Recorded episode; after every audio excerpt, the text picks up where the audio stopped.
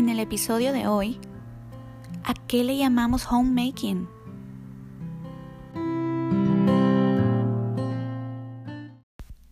Hola, hola amigas, ¿cómo están?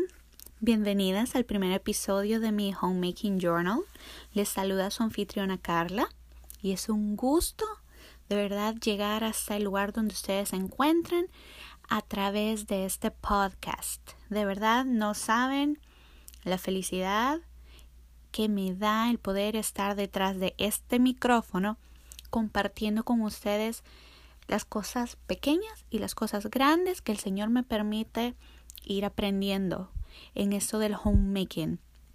Y es precisamente de una de ellas que les quiero hablar hoy. Bueno, si usted me conoce, si usted es mi amiga cercana o si usted ha paseado por mi Instagram, usted sabrá ya tendrán la idea de que a mí me encanta el homemaking. Mire, de verdad, si yo le dijera, bueno, le dijera si supiera cuántas cuentas en Instagram yo sigo uh, que tienen que ver con el homemaking. Ay, ¿para qué les digo más? Yo sigo el hashtag de homemaking. Y mire, me fascina ver todas esas fotos tan pulcras, tan limpias, tan, ¿cómo se dice?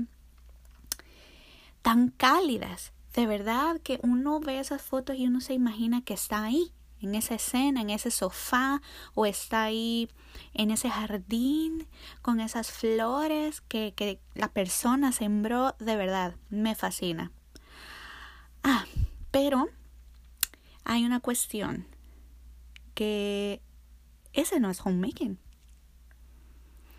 el ordenar tu casa para tomar la foto no es homemaking. El limpiar, el cocinar no es homemaking. Y eso es algo tan simple, tan simple, pero a la vez tan complicado para esta anfitriona suya de comprender que hasta hace poco, medio, medio, ha, ha agarrado como la idea de lo que realmente es el homemaking. Para que usted me entienda un poquito cuál es como mi, mi problema ahí o mi desajuste, le quiero compartir un poquito mi background. Mire, yo soy hermana mayor, soy la mayor de tres hermanos. Desde pequeña, em, aunque sí hubieron temporadas en las que tuvimos ayuda en la casa, ¿verdad? Una señora que nos cuidaba y nos ayudaba con la cocina y la limpieza y todo. También hubieron muchas temporadas en las que yo tuve bastante responsabilidad en la casa. Yo cuidaba a mis hermanos, y me encargaba de la limpieza, de que hubiera comida, de lavar la ropa. Bueno, todo lo que hacía la señora que nos eh, cuidaba en otras temporadas me tocaba a mí simplemente porque era la mayor y de alguna u otra manera, el realizar estas actividades por tanto tiempo y de manera repetitiva eh, me ayudó muchísimo ahora ya en mi vida de adulta, en mi vida de casada y sobre todo en mi vida ya de mamá. O sea, de verdad, eh, yo tengo amigas que les pueden decir que yo les he compartido que a mí el homemaking me fluye como tal. ¿verdad? Como hacer limpieza, ordenar, organizar, planificar. De esa manera, si de ese homemaking estamos hablando, pues a mí me fluye, casi que de manera natural. Pero, como les decía al principio, el meollo del asunto es que eso no es homemaking, eso es housekeeping. Eso es mantener la casa limpia, mantenerla aseada, mantenerla habitable.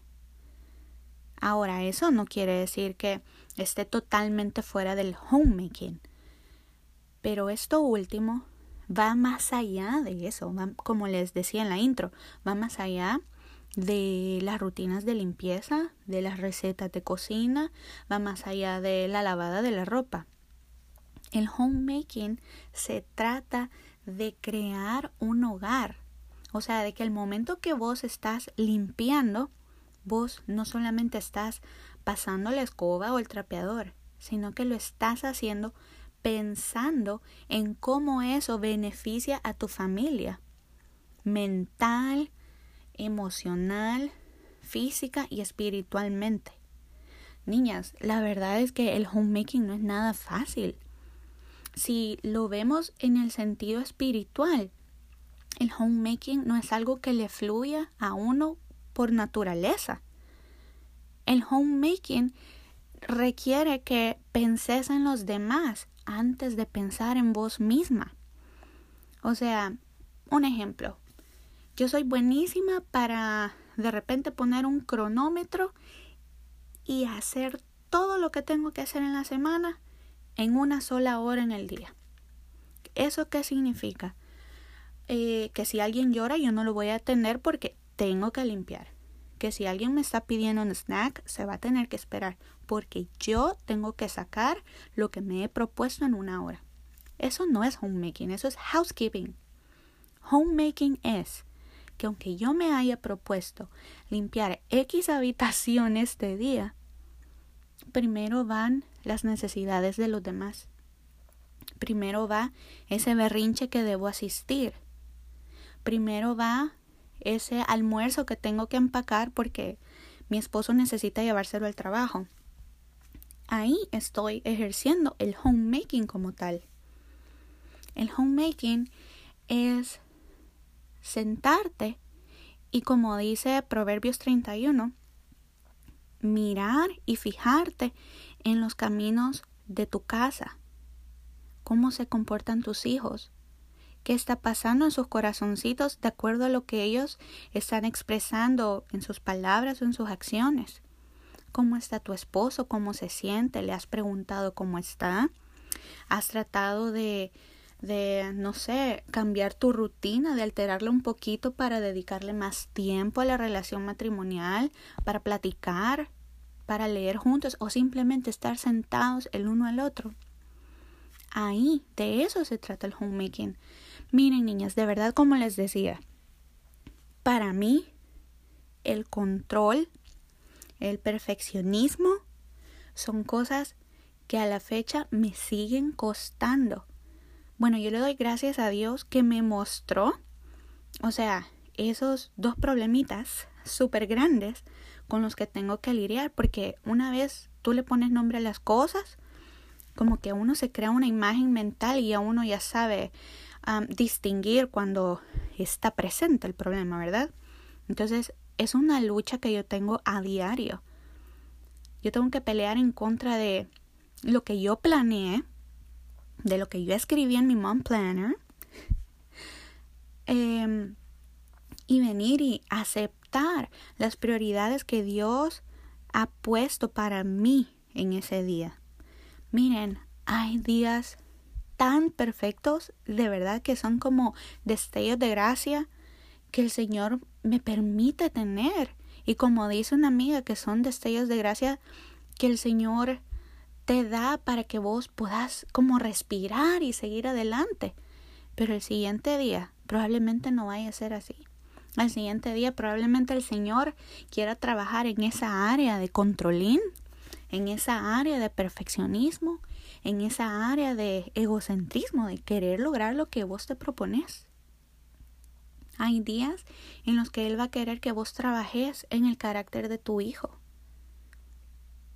cada vez que nuestros hijos salen con algún berrinche o con algún tema, lo más fácil es ignorarlos o ponerles la tele o regañarlos. Una de las tres cosas.